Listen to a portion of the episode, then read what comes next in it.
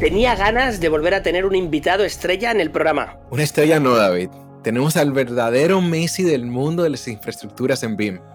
Y hoy tocaremos un caso de éxito de los CDEs al cual le dedicamos todo un episodio y aquí te dejamos el resumen. Vamos a empezar con la introducción a los CDs. Todas estas plataformas que se conocen como la nube, Dropbox, Google Drive, OneDrive. Recordemos, Ariel, que hace unos años en WhatsApp apenas podías subir una imagen o un vídeo de un tamaño tremendamente limitado. No sé si tú, David, recuerdas, pero de tu libro, Diario de un BIM Manager, en el que se establece una división. Me suena, me, suena, algo, me suena. Autodesk tiene varios nombres en la historia, no vamos a decir todos los nombres porque no tendríamos minutos y tiempo para decirlos. Social Tech, un espacio dedicado a conectar tecnología y construcción trasladados a un enfoque social. Yo soy Ariel Castillo, también conocido como BIM Nomad. Y yo soy David Barco, diario de un BIM Manager. Y si tienes curiosidad de cómo la tecnología impacta en nuestro día a día, este es el lugar adecuado. Esto es Social Tech. Pues aquí continuamos con uno de los primeros directos de SocialTech eh, Podcast para hablar de infraestructuras complejas de manera sencilla. Y en este webinar que hemos denominado Mesa Tecnológica, que es un clásico ya en los últimos años y que además estamos realizando en un maravilloso lugar que no es otro que la Escuela de Tecnología y Arquitectura Boutique de New School. Y para esto hemos traído al que hemos denominado el Messi del mundo civil, del mundo BIM. Así que muy buenas, Jesús de Paz, o debería decir Messi. Muy buenas, muy buenas, muchas gracias por, por invitarme. La verdad es que no me había enterado de, de esta, comparativa y, me ha hecho mucha gracia. Yo realmente prefiero el surf, eh, entonces podría ser más un Kelly Slater, pero bueno, pero está bien, está bien. La analogía es muy buena. Tomamos nota para aprender un poquito de surf, ¿no? Pero bueno, ahora ya, como diría aquel, hablando ya un poquito más en serio, Jesús de Paz es el director del Departamento de Ingeniería y de Diseño y BIM de la Ingeniería Ingecid.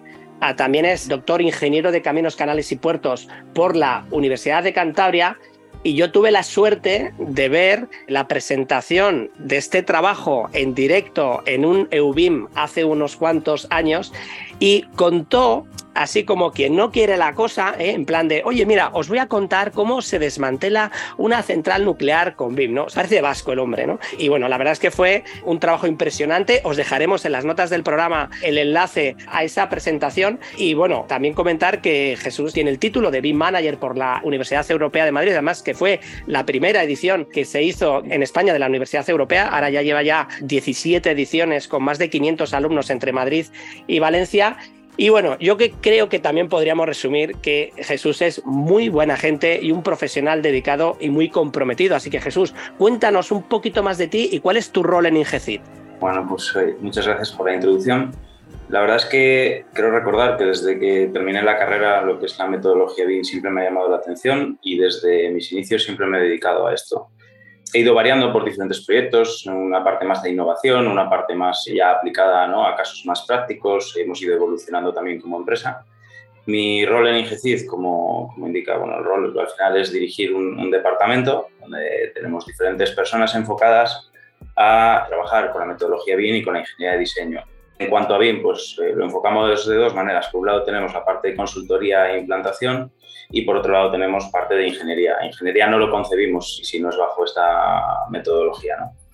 Y bueno, pues nos centramos sobre todo en, proyectos en diferentes sectores. David ha mencionado el sector nuclear, trabajamos en el sector industrial, en edificación singular, en obra civil, tanto de obra lineal de carretera como de ferrocarriles. Y bueno, pues digamos que, que abordamos un poco la totalidad de los sectores que podemos cubrir.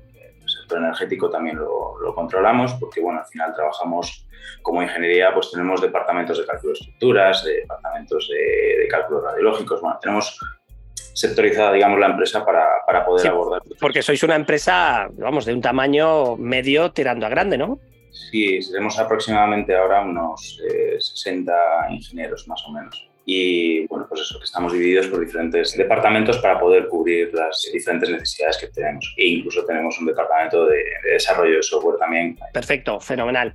pues vamos a aterrizar un poquito en el caso de éxito que nos ha traído hoy aquí, que es el proyecto de la autovía de la variante sur metropolitana de Bilbao, que ha supuesto un gran reto para el cliente, que en este caso es Vizcaya Interviac, ¿no? que pertenece a la Diputación Foral de Vizcaya, y que fue uno de los primeros proyectos desarrollados bajo la metodología. Estoy compartiendo pantalla porque creo que, tiene sentido, ¿no? Eh, sin más, oye, me había quedado en esto, pero sí, eh, sigue, tú continúa, perdón. Nada, nada, nada, perfecto. Sí, los usuarios que estén escuchando el podcast les dejaremos también en las notas del programa el enlace de YouTube para que puedan ver la presentación, ¿no? Porque en podcast va a ser un poco más difícil, ¿no? Así que bueno, continuando con los datos, este proyecto de Interviac fue uno de los primeros proyectos desarrollados bajo la metodología BIM y además teniendo en cuenta que era una obra bastante compleja por su tipología constructiva, ¿no? Eh, metía túneles, enlaces, viaductos, se hablaba de unos desniveles realmente importantes, juntó a más de 15 empresas, ¿no? Con lo cual imaginaros todo lo que tiene que ser la parte de infraestructura estructura para organizar a más de 15 empresas consultoras trabajando y constructoras en este tipo de proyecto. Además, los requisitos BIM del proyecto implicaban que se trabajara de forma colaborativa, de forma organizada, produciendo la información en un entorno común de datos. ¿no? Y ahí, en este caso, pues apareció la plataforma integradora Vircore como la solución de CDE y además eh, pues, eh, realizado por la parte del equipo de GECID, que fue el responsable de implementar la parte BIM a lo largo de las diferentes fases del proyecto de construcción de esta información infraestructura que además yo creo que ha sido clave para poder coordinar las diferentes disciplinas, los diferentes tramos y también facilitar la comunicación entre los agentes y, bueno, en definitiva, pues facilitar el cumplimiento de las tareas bien planificadas y demás, ¿no? De hecho, este trabajo se presentó al Congreso EUBIM en el 2022 y os dejaremos, como siempre, el enlace también a esa charla en las notas del programa y podréis ver cómo se presentó en este congreso. Así que, bueno, Jesús, me gustaría que si pudieras complementar alguno de estos datos del caso que estamos hablando, aunque continuaremos a lo largo del programa, pero también me gustaría que me contestaras a una pregunta, ¿no? ¿Cómo llega una empresa como Ingecid a un proyecto como este? Pues realmente una empresa como Ingecid llega a un proyecto como este trabajando duro, innovando muchísimo, tratando de adoptar soluciones prácticas, porque al final, dentro de lo que es la metodología BIM, siempre se ha transmitido mucho humo, siempre ha habido muchas promesas que son difíciles a veces de cumplir y nuestra forma, digamos, de aproximarnos a esta metodología es muy práctica. Entonces yo creo que ese es uno de los principales motivos con los que llegamos pues, a proyectos como, este. Perfecto. Entonces, bueno, vamos a seguir avanzando con lo que podríamos denominar las características más técnicas del proyecto. ¿no? Yo creo que también muchos de nuestros escuchas, esta es la parte que más le gusta, ¿no? Como digo yo, los megas, los números de modelos, eh, los metros cuadrados, metros lineales, millones, etcétera, ¿no? Entonces, antes de que tú nos des algunos de los datos, sí que me gustaría introducir algunas cifras, ¿no? El presupuesto de ejecución material de este proyecto son 147 millones de euros, casi 160 millones de dólares de la fase 1B de esta variante, porque tenía varias fases. Pero claro, seguro que más de uno de vosotros, cuando he dicho este dato, ha dicho, bien, 147 millones, lo normal, ¿no? Lo que suelo gastar yo este mes en, en comida, ¿no?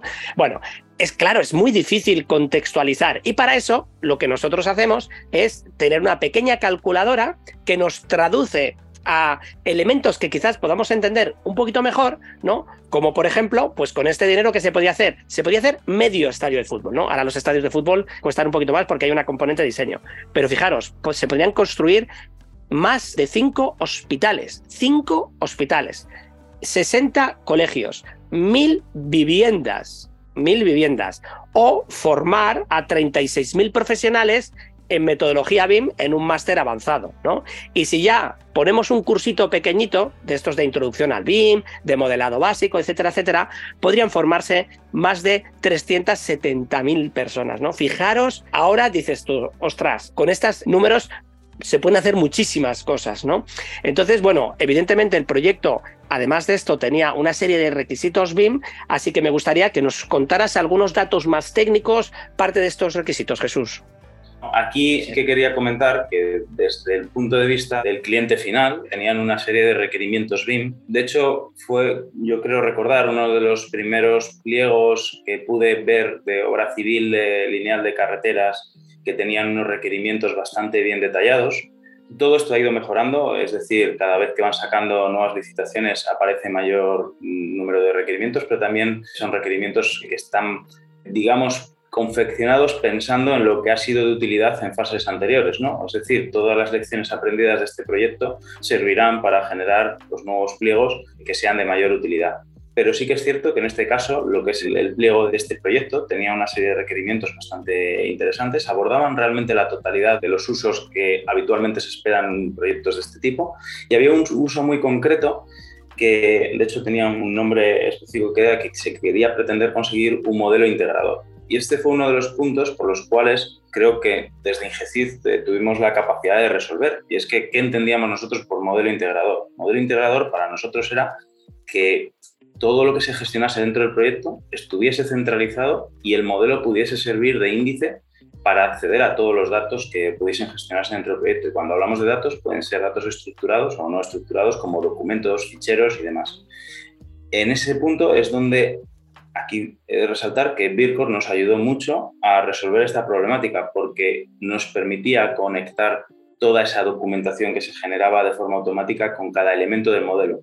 No me refiero a URLs, no me refiero a ese tipo de conexiones, me refiero a conexiones estables en un proyecto que hemos terminado hace poco. Llevamos casi cuatro años de ejecución de este proyecto con evoluciones de los modelos, con evolución de la información cada semana, cada día y que se mantuviese estable todas esas conexiones, pues es lo que nos ha, digamos, permitido dar respuesta, por ejemplo, a ese requerimiento. Luego había otros requerimientos de planificación 4D, había otros usos específicos. Esta parte, o sea, para que también lo entendamos, ¿podríamos asimilarla a lo que serían los metadatos o etiquetas o algo parecido? Se podría asimilar, sí. De hecho, la forma que tiene Vircor de conectar las dos partes, ¿no? digamos, la parte gráfica de los modelos, los elementos 3D, con la parte de gestión documental, se hace de forma automática mediante la gestión de metadatos, mediante codificación adecuada. Esto fue uno de los primeros puntos que se tuvo que abordar dentro del proyecto y es hacer un buen plan de ejecución BIM. Y esto nos llevó tiempo porque realmente en este proyecto se hizo una labor colaborativa en la elaboración del plan de ejecución BIM, donde se hicieron reuniones con todas las partes, no solo se elaboró el plan de ejecución BIM por parte nuestra, sino que se hicieron reuniones con la dirección, con la asistencia técnica, con todas las constructoras, para poder ir acordando todos criterios de codificación, estructuras de carpetas, cómo íbamos a tramificar los modelos para que se vinculase esa información de forma automática pensando siempre en la siguiente fase, que era la fase de explotación, que es la fase que más tiempo va a llevar dentro del ciclo de vida, de la vida útil de la infraestructura. Y es donde realmente se tiene que focalizar ¿no? todo, todo esto. Claro, porque para seguir entendiendo la complejidad de todo este proyecto, ¿cuántos modelos de información podría haber? ¿Cuántos documentos podríais estar gestionando? Pues, si te soy sincero, aproximadamente si no recuerdo mal, eh, estamos hablando de unos 300.000, 400.000 documentos dentro de la gestión documental del proyecto que se llevaba en Bircor que está dividida por los tres lotes que se han ido ejecutando, ¿no? Es decir, eh, cada lote tendría una parte, no te sé ahora decir más o menos cuál es la distribución, pero bueno, probablemente el lote del 9A, que el más grande inicial en cuanto a longitud, pues tuviese una carga mayor de documentación, pero bueno, aproximadamente ese es un poco el orden de magnitud. Claro, 300, 400 mil documentos vuelve a ser algo difícil de dimensionar pero básicamente sería como si toda vuestra vivienda estuviera repleta de documentos en todos los rincones y de la planta al techo, ¿no? Es una cantidad ingente. De hecho, si vosotros pensáis esto, si fueran filas de Excel, cuando un Excel supera las mil filas, digamos, nuestra mente empieza a perderse, ya, ya no sabe eh, dónde está, ¿no? O sea, mil filas ya es una cantidad que nuestro cerebro le cuesta empezar a... Y, rueda para abajo, rueda para abajo, rueda para abajo. O sea, estamos hablando de mil, ahora multiplicar eso por 300, ¿no? Con lo cual, pues evidentemente, esto solo puede llegar a hacerse de, pues, con el ejemplo que está contando Jesús, ¿no? De una forma guiada. Esta, esta diapositiva, por ejemplo, es la que comentaba, digo, esto nos llevó un trabajo importante el poder identificar cada elemento que código tenía que llevar para poder eh, utilizar los metadatos adecuados para poder conectar la información. O sea, esto, esto es una cosa que, nos llevó tiempo porque tenías que pensarlo para...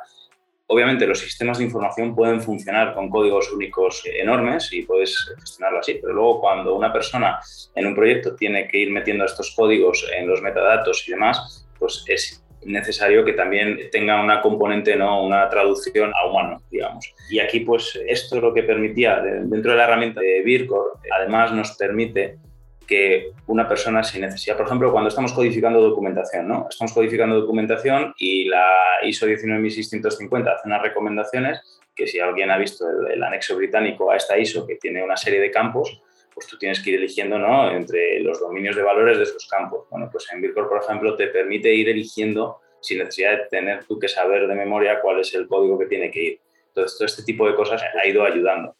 También, hay que decirlo, desde el inicio del proyecto hasta el final del proyecto también ha habido un aumento de nivel de madurez que ha ido permitiendo implementar funcionalidades progresivamente de la herramienta. No todo se absorbe desde el principio. ¿Con qué herramientas estaban modelados pues los modelos que estamos viendo? Los, modelos que estamos viendo, aquí yo creo que hemos trabajado fundamentalmente con el mundo Autodesk, porque hemos trabajado con Civil 3D la mayor parte del proyecto. De hecho, tenemos desarrolladas diferentes automatizaciones en, Civil 3D, combinadas con SubAssembly Composer y con Dynamo, para poder agilizar también pues, pues los proyectos de, de modelado. ¿no? En este caso, por ejemplo, recuerdo la ejecución de lo que es el modelado del túnel. Claro, al final las diferentes secciones tipo del túnel varían tanto en geometría como en características y tienen que cumplir, ingenierilmente me refiero, con, con lo que se espera. Entonces, al final, si nos ponemos, aquí tengo un resumen también por dar algún dato más, ¿no? De qué evolución han seguido los modelos, porque merece la pena destacar que el proyecto de diseño empezó, o sea, se desarrolló hace más de 15 años, entonces es un proyecto desarrollado de forma tradicional. Entonces la primera fase... AutoCAD puro y duro, claro. Claro, claro. Entonces, la primera fase fue pues, desarrollar un modelo inicial. De ese modelo inicial se identifican diferentes eh, interferencias y colisiones normales en proyectos de, desarrollados de forma tradicional. Esto es habitual, es normal.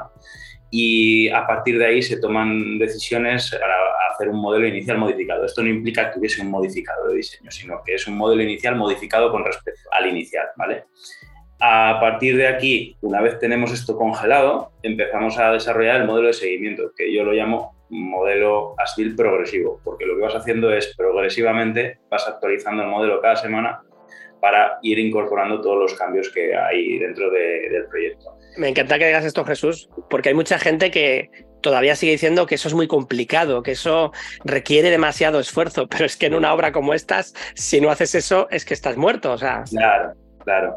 Entonces, aquí, por ejemplo, eh, en este modelo de seguimiento, aquí podéis ver pues, que usos que igual no estaban identificados en el pliego, se identificaron dentro del proyecto y al final pues estas cosas se implementan en el plan de ejecución BIM porque resulta interesante ejecutarlas. Al final también hay que buscar la ventaja de esta metodología ante situaciones que igual de otra manera no tenías forma de, cubrirlo. Entonces aquí, por ejemplo, esto veis aquí una combinación entre los modelos que se desarrollaban y los escaneados que se hacían a medida que se iba haciendo la excavación, en este caso era el nuevo método austriaco, lo cual excavas en avance y en destroza, y em, esta malla que veis de color amarillo, veis que en esta zona no se ve la malla porque aquí lo que metíamos era una especie de capa de tolerancia para comprobar si la excavación se había pasado y entonces había que rellenar pues, con bonita esas zonas. Entonces esto, por ejemplo, pues ayudó mucho también a controlar la parte geométrica del proyecto, pero esto es una combinación con, con, entornos reales. Y luego cualquier cosa que podía surgir o cualquier necesidad que podía ser diferente o de interferencias que se identificaban, pues los modelos eran digamos, la base sobre la cual se diseñaban las nuevas soluciones o las nuevas soluciones, que eso es un poco el, objetivo que también se perseguía. ¿no? Y bueno, o sea, yo, yo creo que ya nos has contado algunas problemáticas que estabais teniendo, pero ¿cuáles fueron los principales retos? ¿no? Si tuviéramos que concretar algún reto y también qué otras soluciones tecnológicas habéis aplicado, porque evidentemente ya estamos hablando de Vircore, pero no solo se utilizaba Vircore como soluciones, ¿no? Eso es. Bueno, pues los retos principales se pueden englobar en estos tres, realmente. Eh, las personas, los procesos y las tecnologías. Al final tienes que cuando tú abordas un proyecto de este tipo, ya siento que esto se haya movido, pero bueno, eh, cuando tú tratas de abordar este tipo de proyectos, pues tienes que tratar con diferentes empresas que tienen personas. El factor humano es muy importante en este tipo de proyectos también. Y en ese sentido, pensad que uno de los retos era que eran tres lotes independientes, es decir, tres constructoras independientes. Tenemos la dirección de obra, que incluso era también, o sea, el equipo de dirección de obra era un poco diferente en la parte del lote 9A que el lote 9B, ¿vale? Luego tenemos la asistencia técnica que era igual, es decir, se, también en el 9A era un equipo y en el 9B otro. Y luego dentro del 9A está la UT Arnotegui, que era la constructora, y luego en el 9 se desglosaban otros dos UTs, ¿no? la UT Sebreche para el 9B1 y el UT Pagavidea para el, 9B2. Eh, perdón, al revés, eh, Pagavidea 9B1 y Sebreche 9B2. Y luego nosotros estábamos como equipo BIM de las constructoras desde todas ellas. Entonces, al final aquí lo difícil era cómo hacíamos colaborar a todas estas personas dentro del mismo sistema, cómo asegurar que se trabajaba de forma homogénea y esto pues implica diferentes objetivos, bueno, diferentes tareas ¿no? que tienes que ir a perseguir. Por un lado, por ejemplo, auditorías para conseguir progresivamente que la gente pues, vaya cumpliendo con los estándares que se van marcando en el plan de ejecución BIM, formaciones, porque hay que dar formaciones para que las personas, al final tienes que conseguir como que el nivel de conocimiento sobre la metodología BIM sea el mismo. También hay que intentar eliminar pues, el miedo a la metodología BIM que existe y muchas veces en proyectos de este tipo no todas las personas tienen que saber de modelado, ni todas las personas tienen que saber de utilizar los modelos BIM para diferentes usos muy específicos. ¿no? Al final hay, lo que hay que hacer es la obra, que es un poco el objetivo también, y eso es un poco lo que se persigue en cuanto a la parte de, personas. Luego tenemos la parte de procesos que aquí eh, realmente pues sí que impacta en la forma tradicional de trabajar y es uno de los retos a conseguir, que los procesos eh, son más colaborativos, que tienes flujos de trabajo específicos y que progresivamente tienes que ir implementando en el proyecto a medida que vas viendo que va ampliándose el nivel de madurez. Pensad que esto empezó como en 2018, por lo tanto al principio el nivel de madurez pues igual era más bajo y todos hemos ido creciendo, incluso yo he ido creciendo en nivel de madurez, he ido aprendiendo dentro de este proyecto. Y luego en cuanto a tecnologías y herramientas, pues más de lo mismo. Al final sí, Buildcore era una de las herramientas que quizás era la piedra angular donde todo se compartía, pero luego cada uno tiene sus herramientas complementarias que forman el ecosistema. hay herramientas para temas de escaneado, hay herramientas para topografía, hay herramientas para modelado, hay herramientas para cálculo. O sea que hay diferentes herramientas que tienen que compenetrarse dentro del ecosistema de trabajo. Pues aquí, bueno, vamos a hacer un pequeño parón en el sentido de el caso de éxito. Y lo que vamos a hacer es, antes de continuar con más detalles, vamos a conocer un poquito más la plataforma integradora Vircore y para ello lo que vamos a hacer es, pues con un formato habitual del podcast, que es utilizar nuestra sección de tips de la industria y que consiste en una serie de preguntas específicas sobre un tema que nuestro invitado nos va a contestar y lo que sí que le vamos a pedir es que lo haga en menos de un minuto, con lo cual es un reto. Yo estoy seguro que yo no lo haría, yo siempre me sacaría en tarjeta amarilla, ¿vale? Pero a Jesús sí que le, vamos a pedir que por favor intente hacerlo en menos de un minuto. Bienvenidos a la sección de tips de la industria, patrocinada por Bircore. Bircore es una plataforma de gestión integral de proyectos que simplifica la gestión de proyectos complejos. Esta herramienta permite centralizar toda la información del proyecto y hacer seguimiento de planificaciones y costes gracias a una depurada metodología BIM. Su objetivo es facilitar la colaboración eficiente entre distintos perfiles técnicos a lo largo de cada fase del proyecto. ¿Cómo podrías definir una plataforma integradora como Bircore?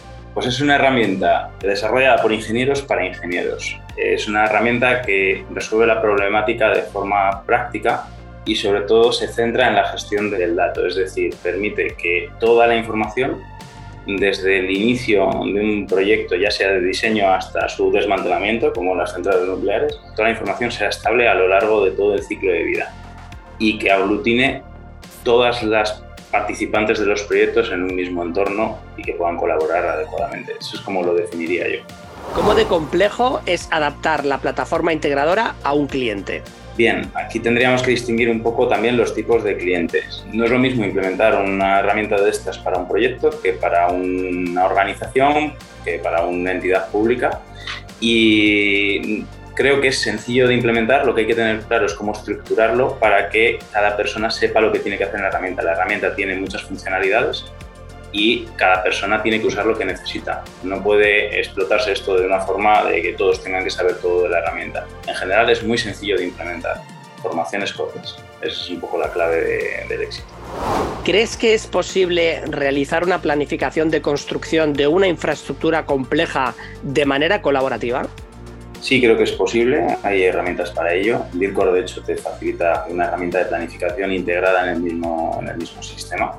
Lo que es cierto que hay que pensar exactamente cómo planificar y qué es lo que es necesario hacer a la hora de planificar, sobre todo cuando nos enfocamos a planificaciones 4D, ¿no? donde tenemos que consumir recursos ahí.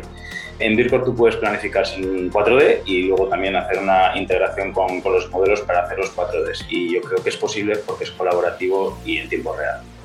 ¿Cómo de complicado es trabajar con una plataforma integradora basada en un CD como Vircore?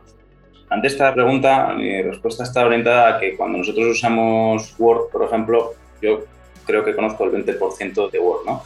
Entonces, al final, y es lo que me sirve para desarrollar mi día a día, no es necesario que las personas conozcan el 100%, es decir, con un 20% de la herramienta enfocado a lo que necesitas exactamente, puedes ir resolviendo tu problemática. La mayor parte de las personas van a trabajar en gestión documental, otras en coordinación de modelos, otras en planificación, otras en presupuestos. Bueno, pues es muy fácil de trabajar con esta herramienta y ya les digo, las formaciones con las que hemos impartido han sido muy cortas, son formaciones de dos horas, con tres sesiones de dos horas tenemos a todo el mundo formado prácticamente para un proyecto como este tipo, por ejemplo. ¿Cómo de importante es que un software se base en estándares de requisitos, calidad y trazabilidad? Mira, esta pregunta es muy importante porque al final estos requisitos de calidad están también reflejados en la ISO 19650 y creo que es importante, sobre todo a la hora de colaborar, que los software de entornos colaborativos estén enfocados a resolver esta problemática. Las normativas son difíciles de entender, lo que hay que trasladarlas es a un entorno práctico que te dé respuesta. En ese sentido, Vircore, tanto los flujos de trabajo, los estados de los documentos, la codificación de los documentos, etcétera, te da tips para poder hacer ese trabajo de forma sencilla. Y eso es una ventaja a la hora de implementar pues, una certificación como la que tenemos nosotros de la ISO 19650 en, en también. ¿Qué grado de innovación estáis implementando en la plataforma integradora Vircore? Pues aquí te diría que día a día estamos innovando, estamos analizando siempre nuevas tecnologías, inteligencia artificial, sobre todo para la gestión de información enfocada, por ejemplo, a la elaboración de incidencias, realidad virtual y aumentada tratamos de, abordar también pues, una especie de metaverso donde podamos trabajar colaborativamente con los modelos. O sea, que siempre estamos tratando de innovar dentro de las capacidades o dentro de un enfoque práctico siempre. Siempre buscamos el que podamos dar respuestas a necesidades que nos hemos encontrado en los proyectos. Esa es un poco la, la parte innovadora, ¿no? Pero siempre, siempre innovamos en este sentido. Genial. Pues antes de continuar, Jesús, ¿a dónde nos tenemos que dirigir para solicitar más información de Vircore? Bueno, pues la página web es www.vircore.es y dentro de vircore.es podemos ir a contactos y ahí tenemos un mail de contacto que es info.vircore.es y a partir de ahí cualquier email que nos llega podemos gestionarlo.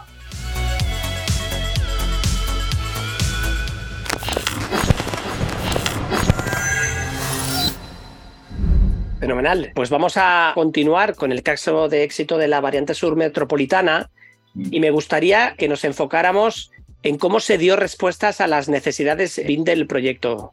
Muy bien, vale. Como comentaba, lo primero, bueno, aquí veis unos datos de, de uno de los lotes, ¿vale? Este era de 45.000 documentos, por ejemplo o por lo menos en el momento en el que se tomó esta imagen. Lo primero de todo, para dar respuesta a todos los requerimientos del proyecto, fue elaborar el plan de ejecución BIM. Esto ya lo hemos comentado. Dentro del plan de ejecución BIM, sobre todo, nos tuvimos que enfocar mucho a la parte de organización de los proyectos, las carpetas, los roles, los permisos, las responsabilidades. ¿Vale? Aquí, bueno, pues un ejemplo ¿no? de un Excel que contemplaba toda la estructura de carpetas, quién accedía a quién, quién tenía responsabilidad de subir los datos, porque lo importante no es que alguien se dedique a guardar información en un CD, sino que cada uno guarde la información suya en el lugar que le corresponde dentro del CD. El trabajo de poquitos hace que todo el ecosistema funcione. Luego estábamos hablando también de establecer la parte del modelo integrador, que era una de las partes importantes. Aquí, pues el establecer los criterios de codificación, el hashtag de tramificación que hemos visto antes, pues fue muy importante tuvimos que impartir diferentes formaciones, pues también no solo formación de cómo se usan las herramientas, sino también formaciones para poner a todas las personas en el mismo punto de partida en cuanto a lo que es la metodología BIM, lo que se espera de ello y traducir a porque muchas veces esta metodología usa palabras que todos nosotros quizás estamos acostumbrados a ellas. el bimeriano. Eso es, el bimeriano. Pero no, no, todo el mundo tiene por qué saber de esas palabras. Hay que traducir en cierta medida qué implica y sobre todo qué implica a cada persona lo que tiene que hacer. ¿no? Eso es un poco uno de los, de los puntos. Luego, obviamente, una vez que implementamos la herramienta y empezamos a trabajar en ella, lo que había que hacer era pues hacer un seguimiento del proyecto, tanto de auditoría, pero auditoría me refiero a nivel del entorno colaborativo. Esto lleva tiempo también y lleva trabajo. Tienes que auditar pues, que los roles y los permisos están bien dados, que, la gente está subiendo la información, que esto se está conectando adecuadamente porque se codifica bien y no hay ninguna errata. O sea, todo este tipo de cosas de seguimiento pues, también implica un trabajo que... Es que yo creo que en vez de la palabra auditoría, posiblemente sea uno de los primeros casos que yo conozca en España del rol de Information Manager. O sea, cuando tú te lees la definición que, bueno, está descrita en los protocolos del Reino Unido, ¿no? De qué es un Information Manager, prácticamente cita todos los casos que estáis viendo vosotros aquí. Me alegra que hables del Information Manager porque es algo que he hecho en falta quizás en la mayoría de los pliegos que aparecen ahora mismo en pliegos en obra pública, que ese rol no existe. O sea, existe el BIM Manager, existe el coordinador y existe el modelador, ¿no? Pero el Information Manager supongo que empiece a aparecer, porque es que realmente es una piedra eh, clave dentro de, este tipo de proyectos. A ver, yo creo que no ha aparecido precisamente por el tema del nivel de madurez. Cuando apareció en el Reino Unido, llevaban trabajando casi 10 años con la metodología BIM y ya estaban dando el salto al level 2, ¿no? Del 0, 1, 2, 3. Estaban avanzando en un nivel importante, ¿no?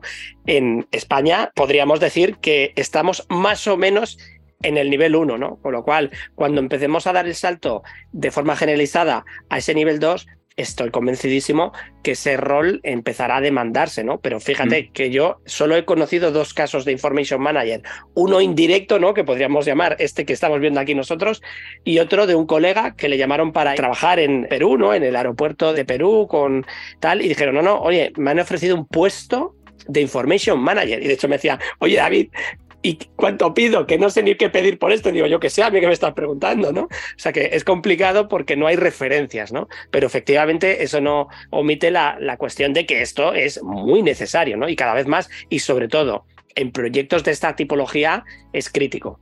Sí, sí, de hecho nosotros siempre en los proyectos tenemos eh, personas dedicadas a ese rol porque es muy importante. Hacemos proyectos que son muy largos, eh, tenemos contratos de cinco años eh, de proyecto, entonces al fin, de este tipo de proyectos así grandes es que no solo por el nivel, o sea, igual aquí había 80 usuarios trabajando de forma simultánea, o sea, es que al final tienes que ser capaz de tener una seguridad de que todo lo que se está gestionando dentro de la herramienta funciona adecuadamente y eso pues no hay otra forma de hacerlo que a través de, perfiles específicos que sepan manejar la herramienta, de esta herramienta Vircore o de otras, ¿eh? da igual la que utilices, al final tiene que haber una persona dedicada a esto. Eh, bueno, estabas comentando algunas cuestiones del tema de los requisitos BIM, hemos visto la parte de la gestión de la información, pero eso no omite que se estuvieron resolviendo otra serie de usos BIM que normalmente son bastante complicados extraer de los modelos, sobre todo en este tipo de infraestructuras tan complejas, como temas de mediciones, como temas de la planificación 4D, el propio visor, ¿no?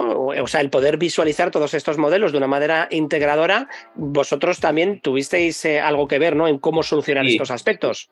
Exactamente, o sea, eh, claro, una de las partes importantes era la parte de gestión documental porque implicó muchas tomas de decisiones de algo que habitualmente no se hacía si ya nos trasladamos a usos más ya puros de BIM, ¿no? Porque al final, aunque la metodología BIM engloba todo esto, hay unos usos, digamos, como de referencia de BIM, el 4D, el 5D y todas estas cosas, que al final pues los tienes que abordar, ¿no? Aquí no tengo ninguna imagen al respecto, pero sí que es cierto que los diferentes modelos, el modelo inicial, por ejemplo, sirve para hacer una planificación 4D para poder identificar problemas constructivos, a partir de ahí se hicieron modelos de seguimiento de planificación 4D, sobre todo de la parte de la ejecución del túnel, y además lo que permitía era comprobar el grado de avance de la ejecución del túnel en función del terreno, porque también el terreno va cambiando, los colores de los modelos te dan una percepción de qué terreno tienes qué solución, digamos, estructural estás poniendo y por qué igual te estás retrasando o acelerando con respecto a lo planificado. Puede ser debido, pues eso, ¿no? Hay, son obras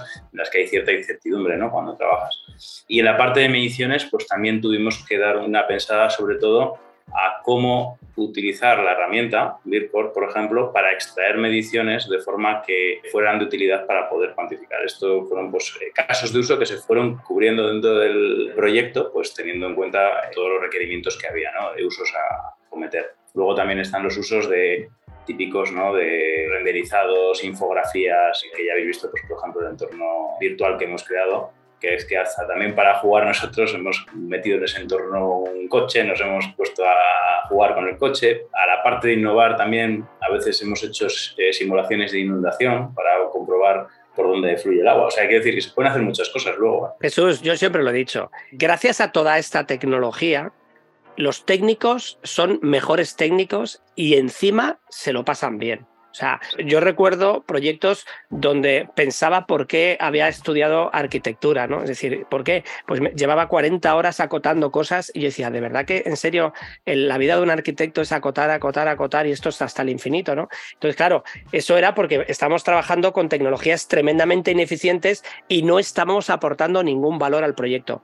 Aquí es todo lo contrario. Aquí es constantemente se le exige al ingeniero un poco más, ¿no? Es decir, oye, y ahora tengo más información, entonces tienes que decidir otra cosa y decide otra cosa, pero siempre estás con información contextual que va avanzando y como decíamos también de manera colaborativa, con lo cual el enriquecimiento que se produce en las discusiones de esa visualización contextual de que se está produciendo son increíblemente, pues eso, enriquecedoras, ¿no? Y esto al final quieras que no, tampoco estamos hablando que todos los días es una fiesta, ¿no? Pero sí que es cierto que a nivel personal, a nivel profesional, cuando te estás tomando una cerveza el fin de semana y estás recordando la semana, ostras, es que lo, percibes de otra manera, o sea, te sientes, pues eso, mucho más vivo en el trabajo, tienes más ilusión, ¿no? En el día a día, porque estás viendo realmente como todo tu conocimiento técnico, que es el más complejo de adquirir, se está aplicando realmente día tras día y es más, estas herramientas yo creo que además la potencia, ¿no? Con lo cual, oye, y si encima nos lo podemos pasar bien, pues mejor que mejor, ¿no? No, no, está claro. Al final esto a las personas que les gusta eh, están motivadas. Quiero decir, no es que, es que te da tanto pie a innovar y a probar nuevas soluciones. Hay soluciones, no me refiero ya de colaboración, me refiero a soluciones pues tipo Unreal o tipo Unity, donde puedes probar una cantidad de cosas eh, alucinantes. Luego sí que es cierto que nosotros al final esa innovación también va enfocada a ver cómo implementar cosas nuevas ¿no? en, la herramienta. El tema de gemelos digitales, conectar sensórica, para dar paso también a conexión con, pues, por ejemplo, con Gemaos que te permitan trasladar todo lo que has hecho en el proyecto a la fase de operación y mantenimiento. ¿no? Ese es un poco uno de los retos que estamos abordando en otros proyectos y que la verdad que está siendo completamente alucinante o sea, lo que se puede llegar a hacer ¿no? con herramientas de este tipo. Bueno, si tuviéramos aquí a Ariel Castillo, que no está presente porque está celebrando que acaba de conseguir el certificado de Boutique de New School y ya es profesor oficial de la parte de Building Smart, pero estoy convencido que ya nos estaría sacando tarjeta amarilla diciendo David, que os estáis yendo de tiempo. Así que bueno, vamos a ir yendo hacia la parte final, y, pero sí que me gustaría transmitirte una reflexión que yo percibí cuando empecé a estudiar, porque siempre que nos acercamos a un proyecto nos gusta analizarlo, y eso Jesús lo sabes bien, yo tuve una sensación de disrupción. Es decir, estoy muy acostumbrado a analizar soluciones. A lo largo de mi carrera profesional, más de 25 años, he analizado más de 100 soluciones informáticas, posiblemente bastante más de 100, porque este dato lo llevo diciendo bastantes años, ¿no? Y muchas veces ves cosas que dices tú, bueno, otro más del montón, te llaman la atención, etcétera, etcétera. Y hay algunos que de repente, ¡pum! te dices tú, ostras, ¿no? Por poner analogías, ¿no? Hay empresas como, por ejemplo, BIM6D, que está trabajando en temas de gemelos digitales ultra mega avanzados conectados con ciudades tal, que desde el día uno que salió se sabía que esta empresa estaba fuera de órbita, fuera de contexto, estaba 10 años adelantadas, bueno, 10 y 20 años, ¿no? Architectus, ¿no? Otra empresa que hace diseño generativo basado en algoritmos de inteligencia artificial, que es diseño en tiempo real generando millones de acciones, ¿no? O sea, tú ves esto y dices tú, joder, macho, esta gente está cambiando la industria, pero de una manera, o sea, brutal, ¿no? Y yo cuando vi esto dije, ostras, en el mundo de las infraestructuras acaba de llegar una gente que está rompiendo todo, ¿vale? Sí, hay soluciones potentísimas, eh, Bentley, Autodesk, etcétera, etcétera, que tienen cosas brutales, pero yo mi sensación, ¿vale? Y esto no, te lo había dicho nunca, Jesús, era como, oye, alguien ha entendido realmente todos los problemas que tiene un proyecto de infraestructuras compleja y ha decidido solucionar todas y cada uno de ellos, ¿no? Y de repente, ¡pum!, ha salido esta solución que encima además se pone encima de la mesa para que otros lo puedan solucionar, ¿no? Y entonces aquí me gustaría dar el salto a, claro, hemos hablado de constructoras, ¿no? Cómo las constructoras han trabajado con este tipo de herramientas y qué papel han jugado en la producción de la información, ¿no? Porque ellos obviamente recibieron un modelo de información de parte de las ingenierías que desarrollaron todo este proyecto, pero todos sabemos que una constructora debe de tomar ese modelo y seguir produciendo la información en esta fase de desarrollo, así lo llama la ISO 19650, y evidentemente tiene un papel tremendamente activo, ¿no? ¿Cómo trabajaron las constructoras, Jesús? Te voy a contar, porque lo que hemos hablado hasta ahora nos hemos centrado casi en la parte de, infraestructuras de la obra civil, ¿no? que también hay la parte de superestructura, la parte de instalación. Eso era otro contrato aparte, que también eh, bueno, nosotros hemos participado en una parte de ese contrato. Em, digamos que la parte de infraestructuras nace de un proyecto de forma tradicional que traducimos a, digamos, a modelos BIM para poder empezar la construcción pues con un modelo BIM y empezar a trabajar ahí, ¿no? La constructora, en concreto en este punto, es lo que comentaba antes, cada persona dentro de la constructora, cada rol, tenía unas responsabilidades dentro del proyecto y era la encargada de aportar la documentación como se tenía que codificar para que todo esto funcionase. O sea que al final los requisitos, digamos, que se establecían en el plan de ejecución BIM se seguían, pero también es que el plan de ejecución BIM se acordó por todos de forma unánime, es decir, eh, hubo pues tres meses para elaborar el plan de ejecución BIM y luego hubo versiones adaptadas, ¿no? De cambios que se identificaban, pues oye, esto no funciona, ¿qué hacemos con esto? Pues vamos a cambiarlo, ¿no? Pero un punto importante aquí es que a mitad de proyecto de construcción, a mitad de construcción de la parte de infraestructura sale a licitación la parte de instalaciones, ¿no? la superestructura.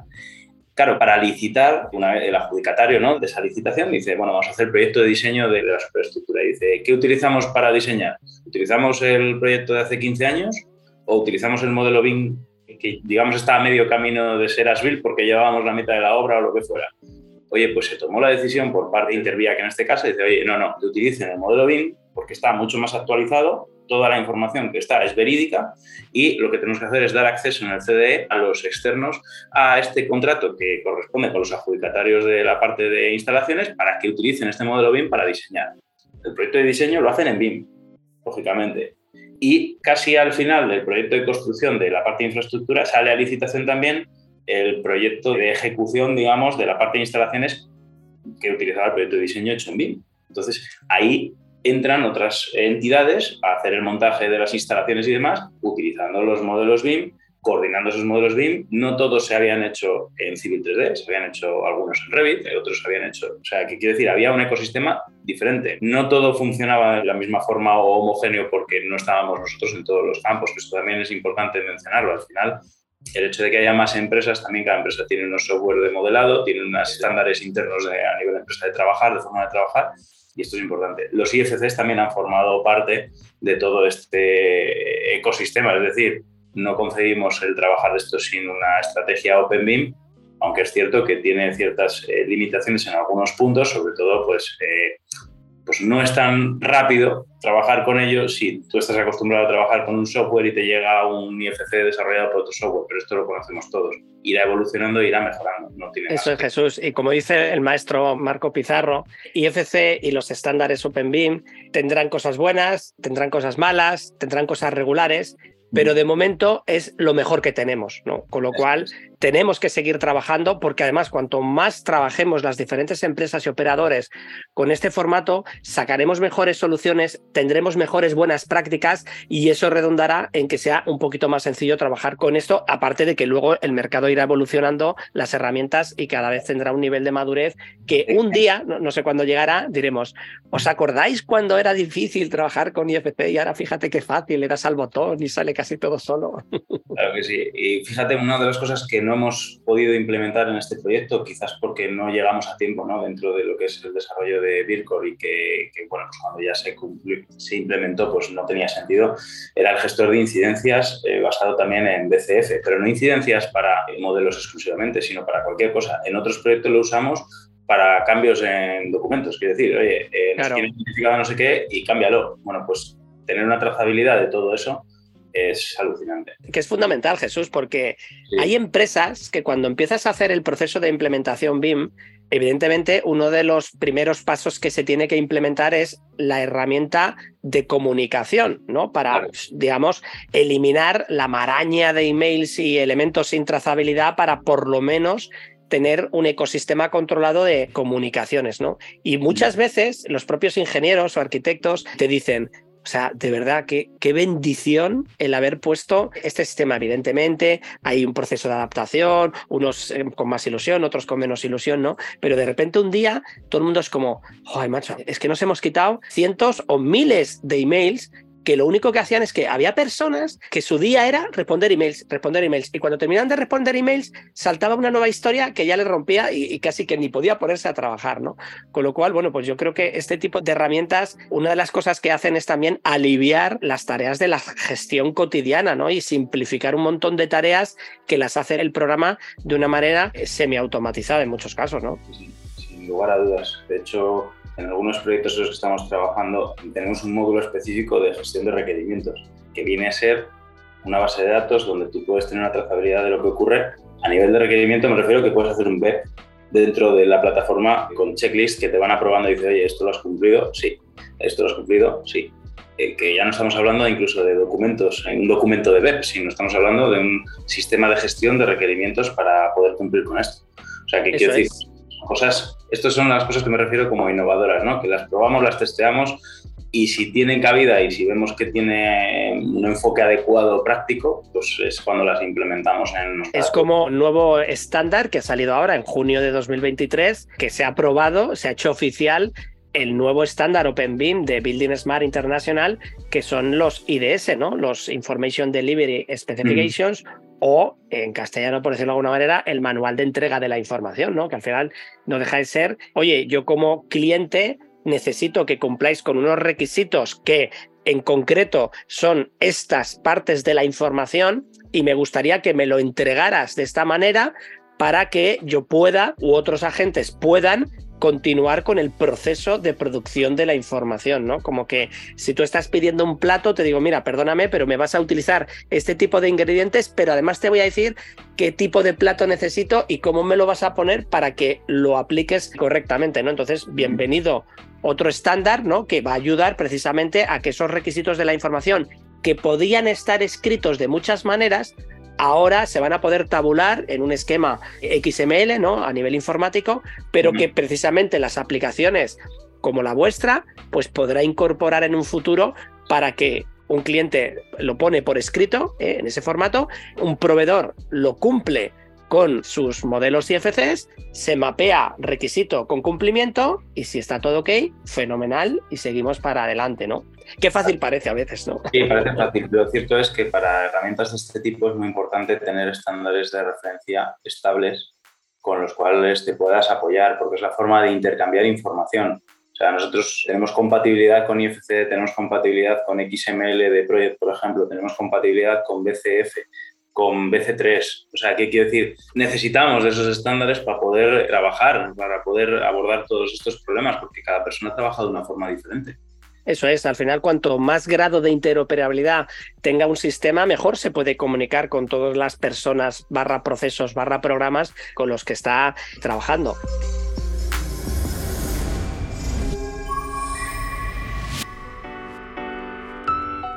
Así que bueno, sí que nos tenemos que ir ya hacia la parte final, ¿vale? De esta mesa tecnológica.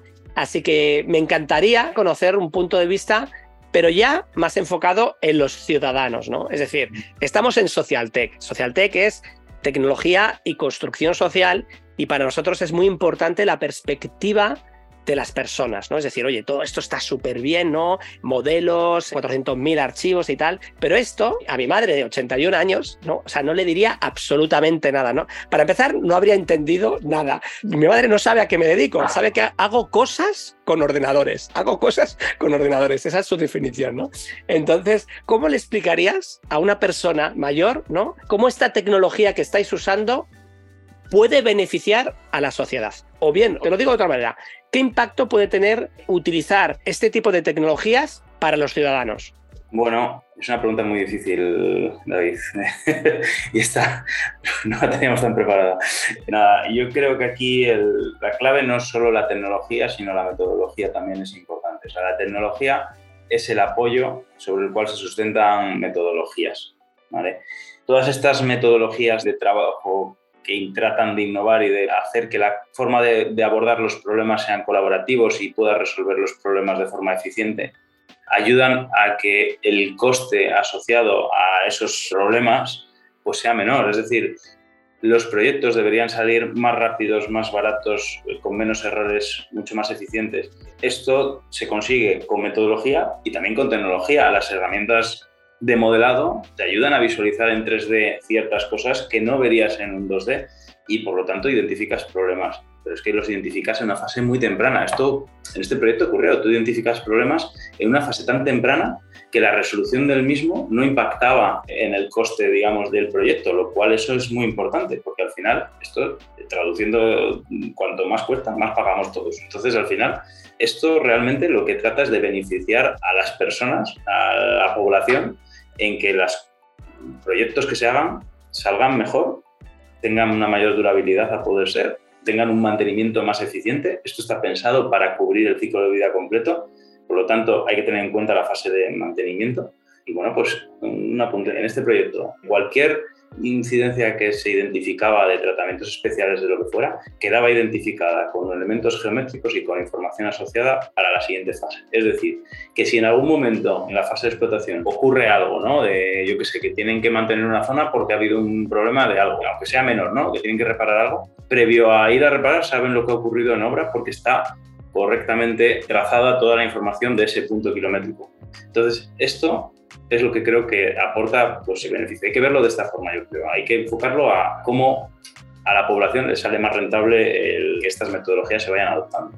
Y, yo creo que también aporta datos, ¿no? Porque este proyecto, yo vivo en, la zona de Bilbao, en las cercanías, muy, muy cerquita, y este proyecto tuvo una repercusión social enorme, ¿no? Porque, bueno, pues los ecologistas, ¿no? Por Dios, se van a cargar aquí el paisaje, el no sé qué, tal. A ver, evidentemente todos tenemos una sensibilidad con el paisaje y, y no queremos que se carguen nada, ¿no?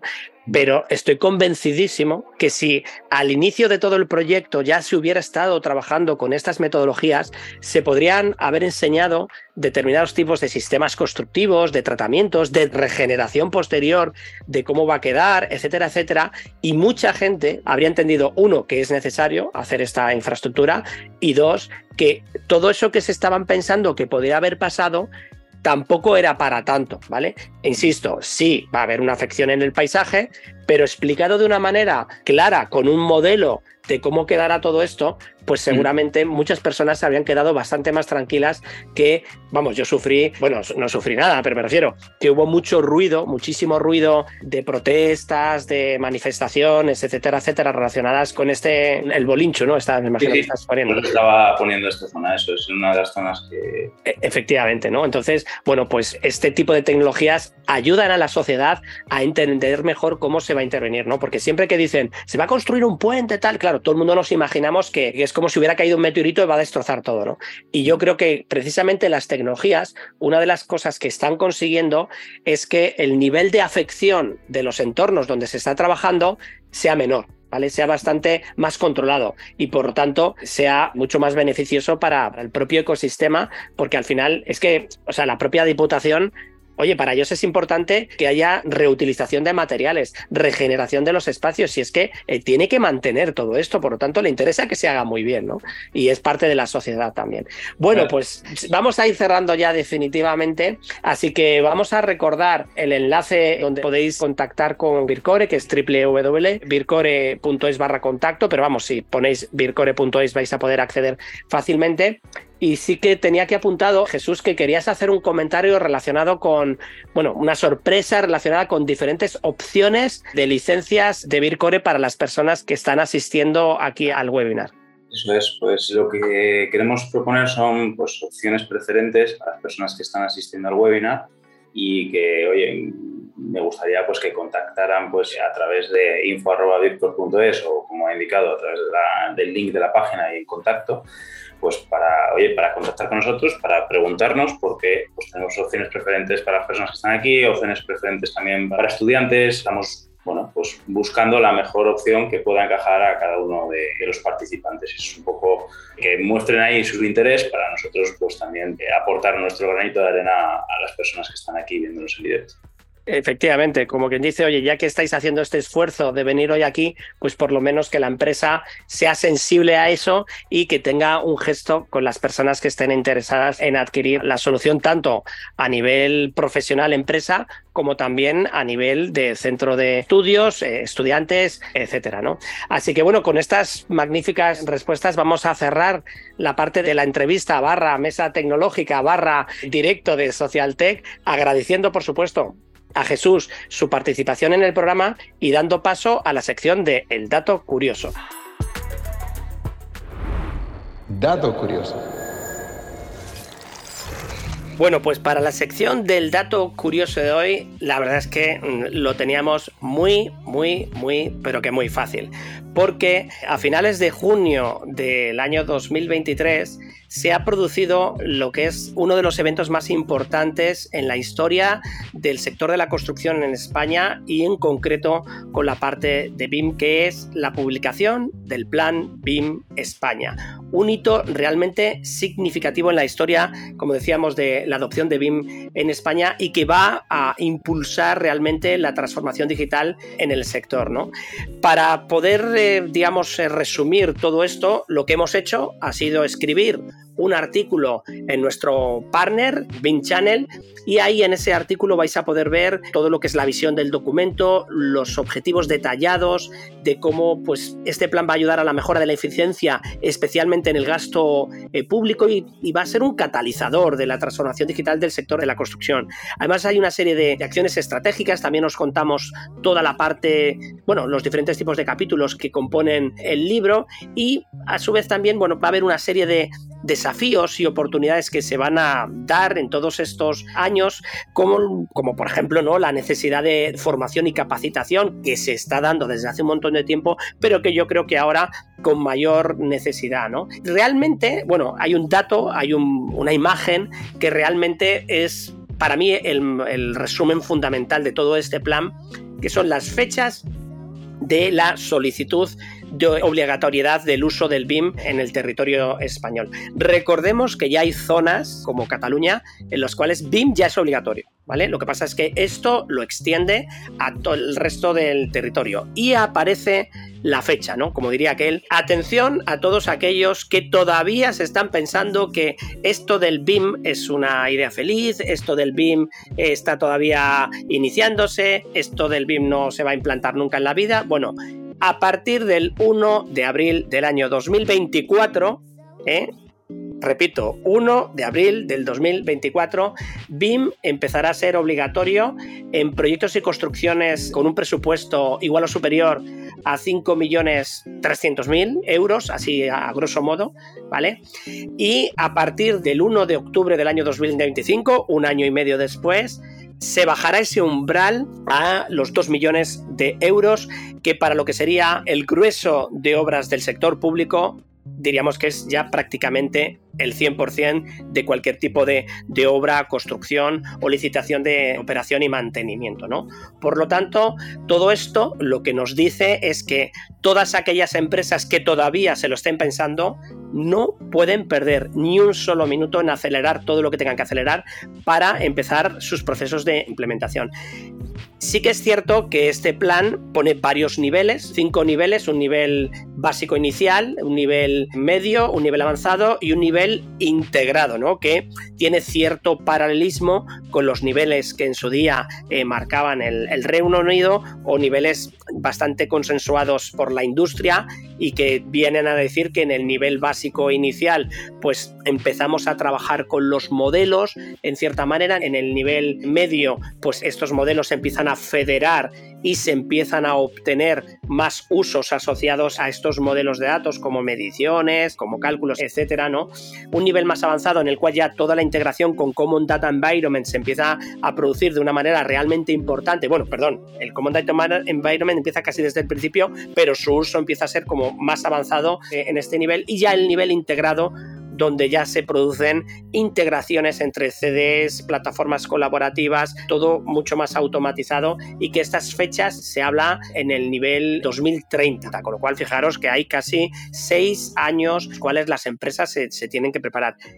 Es importante que también tener en cuenta que este plan BIM España está enfocado en la administración general del Estado y todas y cada una de las ramas que cuelgan de ellas, ¿no? Todos los ministerios, todas las diputaciones, posiblemente ayuntamientos, entidades públicas, y lo que harán serán empezar a solicitar pues, que las gestiones de licencias se empiezan a producir con estos formatos, pero todo será de manera progresiva.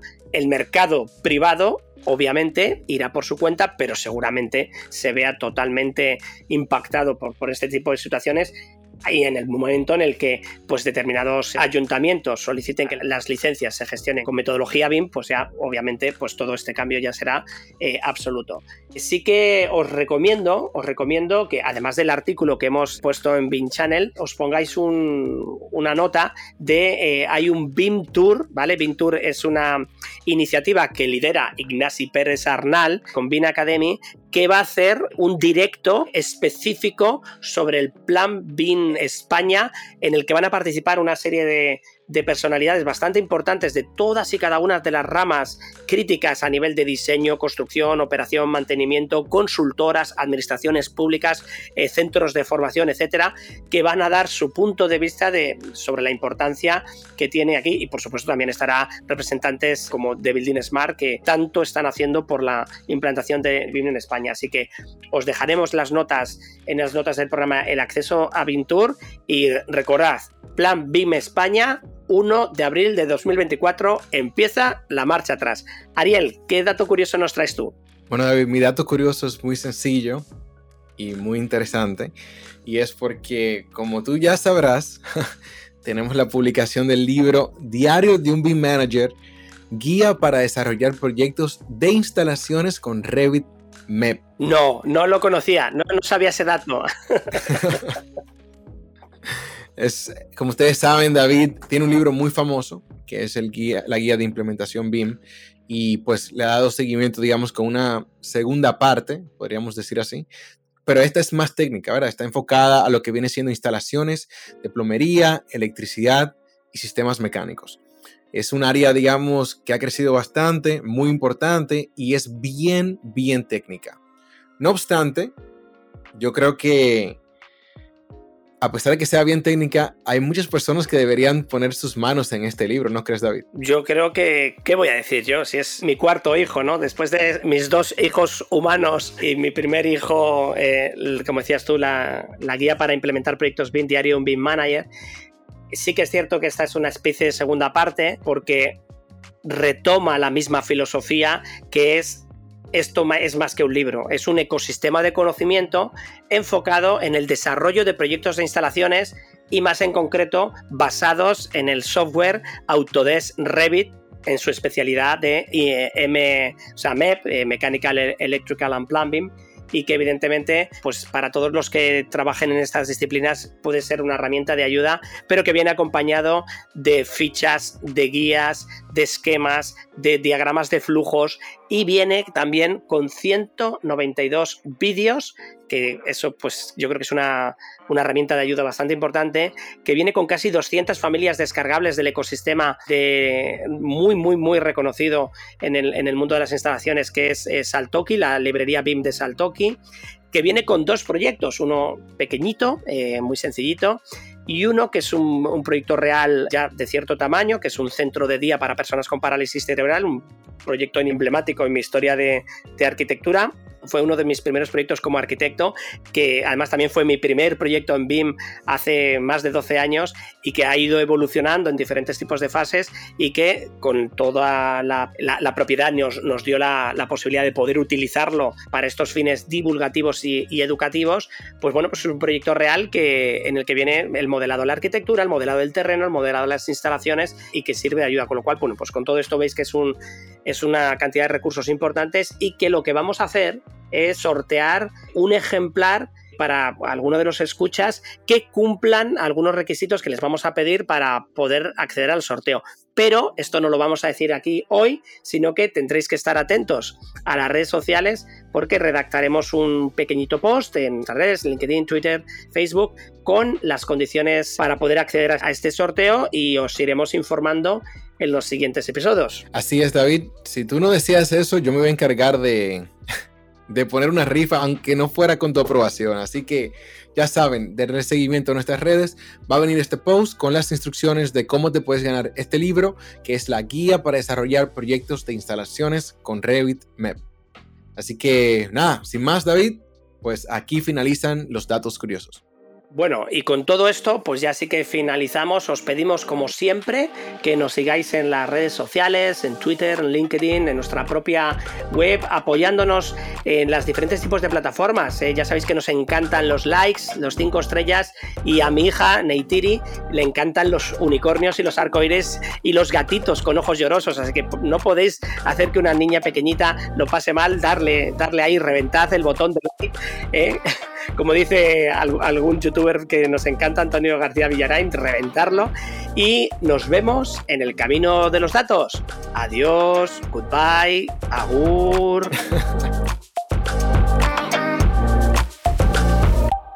Edición y mezcla Raúl Núñez.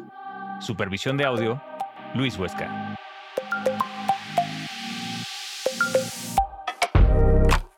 Podcast editado y producido por Drill. Visítanos en delu.world.